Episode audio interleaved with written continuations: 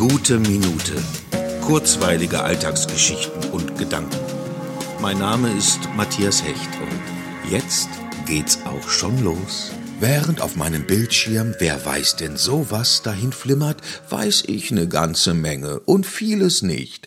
Passend dazu hatte ich heute wechselnden Kontakt mit Menschen vom Fach.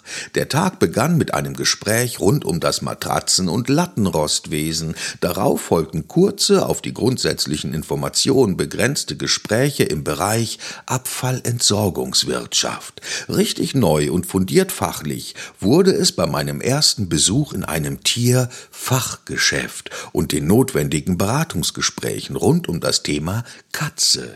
Ich bin also am Ende dieses Tages angefüllt mit neuen Informationen und habe mein Wissen und meinen Wortschatz erweitert. Ich liebe es ja, mich ausführlich über solche Dinge zu unterhalten wie die Merkmale eines nicht mehr tauglichen Lattenrostes oder die Vorzüge eines Katzentrinkbrunnens. Und wenn ich demnächst zu Wer weiß denn sowas eingeladen werde, dann weiß ich sowas eben.